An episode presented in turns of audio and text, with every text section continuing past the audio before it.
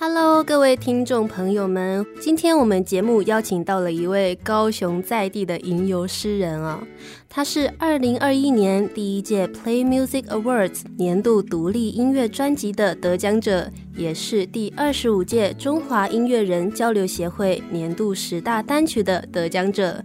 并且他们与高雄这块土地息息相关，他就是来自浅提乐团的主唱蔡依林。依林你好，嗨，主持人大家好。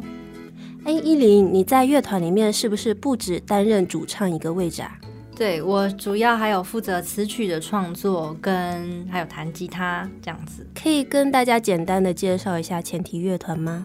呃，前提成军到今年为止是迈入第八年。然后一开始是以我的名字作为乐团的名称，然后到后来才陆续更换了团员，然后有换了浅提这个名字，然后发行了两张作品，至今，然后现在正在准备下一张作品。